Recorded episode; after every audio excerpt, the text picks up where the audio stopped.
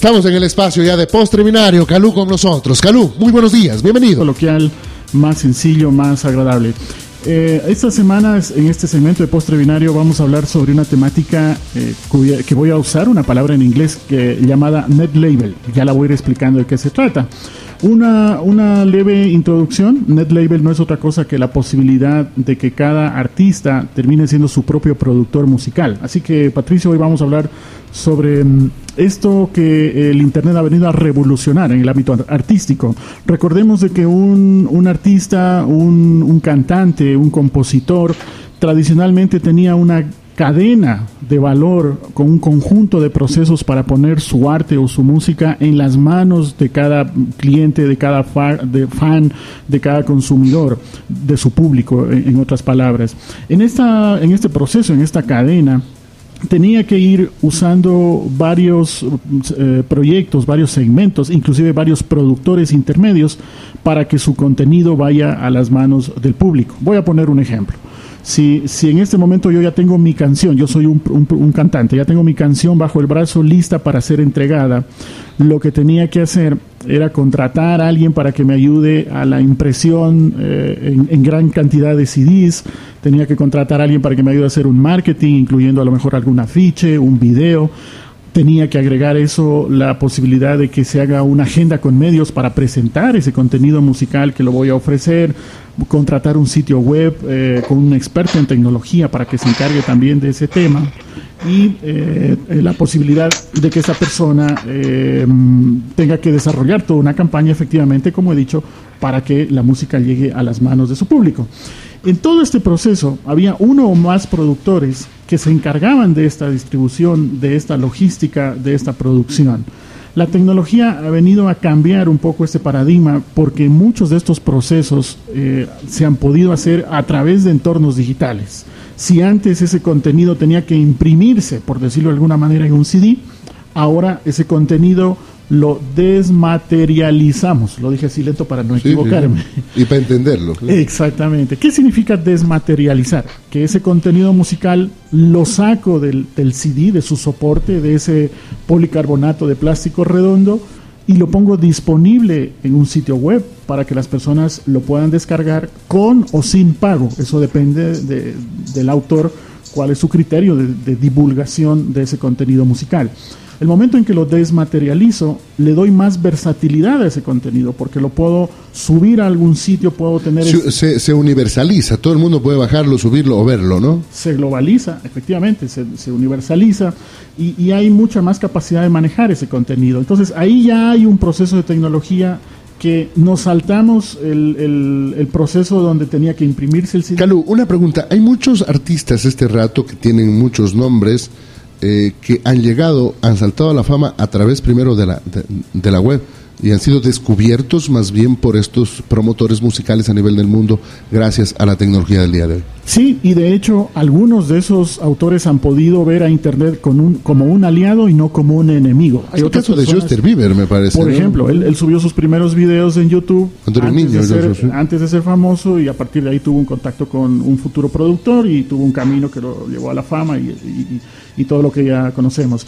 Pero muchos, muchos autores o muchos compositores han satanizado el Internet llamando de que sí, que detrás de eso hay un conjunto de piratería y usando otros términos que yo no comparto. Sin embargo, yo creo que muchos artistas han podido aprovechar la tecnología y no la han satanizado porque saben de que hay una estrategia interesante para hacer una divulgación de sus contenidos y, y ponerse en contacto con haciéndolo más humano también un poco como al tema del mercadeo de artistas porque hemos visto también no todos no pero muchas eh, eh, digámosle grandes productoras a nivel del mundo que firmaban sendos contratos con un artista y, y a veces lo sacaban y a veces no. O sea como que la vida del artista más bien estaba como eh, eh, cogida de, de, de, de, un empresario. Este rato con la web, un artista puede ser, como tú lo dijiste al principio, no su propio productor. Exactamente, exactamente. Ese, ese problema era con, con, las productoras de que desafortunadamente el artista, no en todos los casos, pero en la mayoría de veces, terminaba vendiendo su alma, no digo al diablo, sino a la productora, porque la productora ponía una gran cantidad de condiciones, inclusive el artista no podía en algunos casos tocar su propia música y si componía nuevos, nuevos contenidos musicales, esos ya estaban bajo un contrato con esta productora que firmó un contrato años atrás. O sea, eran unos contratos muy complejos. Sí, sí, se oía. Hay películas inclusive que han hecho artistas como José José, por ejemplo, ¿no? Donde, donde él expresa que realmente en un momento de su vida pues no contó con el apoyo de la la productora, la productora se llevó el dinero, él cayó en crisis y amén, José José se acabó por poner un ejemplo, ¿no? Sí, sí, sin embargo, esto que se ha comentado son solo algunos de los de los eh, componentes de todo ese proceso entre el artista y su público. Hemos hablado del contrato, de la publicidad, pero por ejemplo el financiamiento es otro tema donde entra tecnología. Eh, eh, tradicionalmente el financiamiento era que el artista o la productora invierte en ese artista para fondear, para que pueda grabar, para que pueda hacer la publicidad, los afiches, los videos, y finalmente esa inversión tenía una rentabilidad fruto de la compra de CDs. Ahora más bien hay una tendencia, voy a decir otra palabra un poco gringa, que es eh, crowdfunding, que dicho en, español sería algo así como financiamiento colectivo, o dicho en ecuatoriano sería hagamos vaca, pero hagamos en Internet. Cada uno de nosotros aporta con un dólar, dos dólares o cinco dólares, y el artista va creando una serie de categorías en función de los aportes. Dice, si me, si me das un dólar, de las diez canciones que, voy a sacar, te voy a dar una. Si me das diez dólares, eh, te doy una canción y una camiseta. ¿Y esto, y esto eh, ha, cogido, ha cogido marca ya? O sea, enganche, ¿esto está funcionando, Carlos? Yo diría que en Ecuador todavía está en despliegue, todavía está en desarrollo. yo digo por mí, ¿no? Uno ve en, la web, me cobran y me paso a otra página. O sea, como que todavía no hay cultura, hay que crear una cultura sobre ese tema, falta información, difusión, concienciación sobre esto. Sí, en algún programa, en un segmento anterior hablábamos del crowdfunding y de algunos desafíos que tiene nuestro país. Sin embargo, vamos viendo que en otros países no solo para el ámbito cultural, sino para proyectos de desarrollo, de telecomunicaciones, de educación, etcétera. El crowdfunding es muy interesante y que ya se puede aplicar también en, en el ámbito de la producción artística cultural. Otro tema interesante también es la difusión. Recordemos de que antiguamente el desarrollar un sitio web, el generar cuentas en redes sociales era demasiado complejo para una persona que no tiene conocimientos de tecnología. Actualmente eso es relativamente fácil. No es que se necesite un amplio dominio, sino que con un poco de iniciativa, con una dificultad mínima, una persona tiene esa capacidad de poner sus contenidos en línea con un, cierto diseño que sea agradable, intuitivo, muy usable y de esa forma puede poner ya sus contenidos en la web. Fíjense lo que hemos podido repasar en este proceso, desde la producción, eh, toda la parte del marketing, la distribución, la divulgación, todos estos procesos empiezan a poner una gran interrogante sobre el intermediario musical en donde el artista empieza a asumir esos roles que no los asumía y empieza a ponerse en contacto con su mm, público gracias a la tecnología. No lo elimina tampoco al promotor musical, sino que se equiparan, más bien como...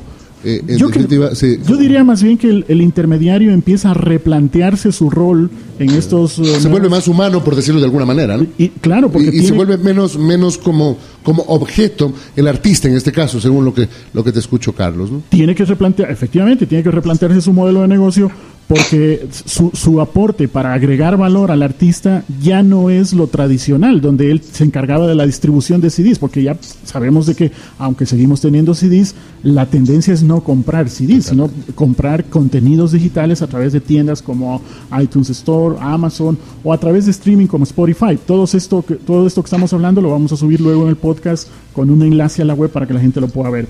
Pero Patricio, yo no quería solo hablar eh, a nombre de quizás un usuario, porque todos somos usuarios o consumidores de contenidos.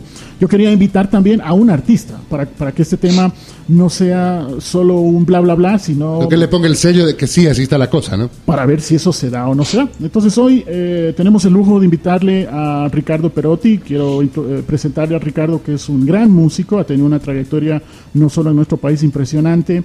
Ricardo tiene una ventaja de que él ha, acogido la tecnología, está desarrollando muchas cosas. Voy a contar más un par de anécdotas muy positivas de Ricardo. Y Ricardo está ya con nosotros eh, conectados, entonces eh, quería darle la, bienvenida. Buenos días, Ricardo. Lo primero que te quisiera preguntar es, ¿cuál ha sido tu experiencia en tu carrera musical, no solo como cantautor, sino también como productor, usando componentes de tecnología para ponerte en contacto directo con tu público. Ricardo, buenos días. Buenos días, Calud, buenos días, eh, Patricio.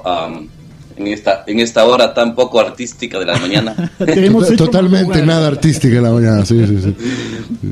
Mira, eh, este es un, tema interesantísimo, obviamente. Eh, existen dos componentes principales de todo esto. El primero es la autogestión, ¿no es cierto? La posibilidad de que el artista haga sus cosas. Esto, esto no es nuevo. Em, eh, eh, eh, en mi caso particular, yo, yo he sido independiente casi desde el primer año, porque la disquera con la que trabajaba no funcionaba. Y, pero eso de hacer autogestión ahora se hace necesario en parte por el colapso de las grandes disqueras pero además posible por, porque, eh, digamos, todos los, los, ah, los, proveedores que daban antes servicios a las grandes disqueras se quedaron sin, sin caucha ahora y son quienes pueden dar eh, esos servicios a, los artistas independientes o quienes son también calur responsables de muchas de las herramientas que se usan ahora, muchas de las herramientas que, que, que el artista puede, a las que el artista puede acceder para hacer sus cosas por, por, sí mismo, son creadas por, por, por estas, esas compañías que antes daban servicios a las disqueras. Eh, TuneCore, River Nation, CD Baby, todos esos servicios que te permiten como artista poner tu música en, en, iTunes, en Amazon, en Google, son generadas por estos mismos proveedores que se quedaron sin trabajo cuando las, las disqueras colapsaron. Que es, que, es, que es importante, es decir, la pelotita queda por ahí jugándose, pero quizás lo más importante es el, tema de la tecnología, definitivamente, ¿no? Otro tema, ah. Ricardo, que tú has podido manejar en el ámbito de las redes sociales, y, lo digo como anécdota, es de que haces un, un enganche con tu público. Eh, por ejemplo, eh, eh, meses atrás tú comentabas de que estás componiendo una canción y de alguna manera en tu cuenta de Twitter lanzabas propuestas de letra de la canción, o sea, ¿qué les parece esta letra o esta otra? Y la gente respondía. Ese vínculo, ese contacto directo con tu público, ¿tú crees que a ti te ha favorecido en el ámbito creativo, en el ámbito inclusive visto como industria cultural? ¿Crees que te acerca más al público para poder hacer un engagement, una especie de colaboración codo a codo con tu público?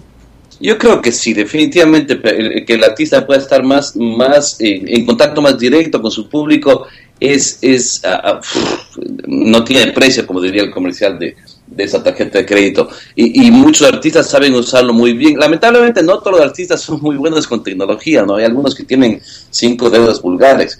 Eh, por mano, pero, pero definitivamente eh, eh, tú ves cuentas como las, no sé, una persona como Taylor Swift que hace un tweet y, llega a 10 millones de personas en un solo segundo. Es eso es invalorable, totalmente, totalmente. Pero um, yo creo que lo más importante de todos estos cambios es, especialmente el, el, cambio a la distribución digital. Eh, uno de los grandes uno de los grandes problemas de ser artista es que antes tenías que compartir, que competir, perdón, por el espacio en percha. Ah, es decir, un almacén tenía solamente tantos metros cuadrados para poner discos y obviamente prefería poner los discos de Shakira que los tuyos. Ah, y, por obvias razones, ¿no? Por lógico, lógico. Hasta por el cuerpo y ah. todo, por supuesto que sí.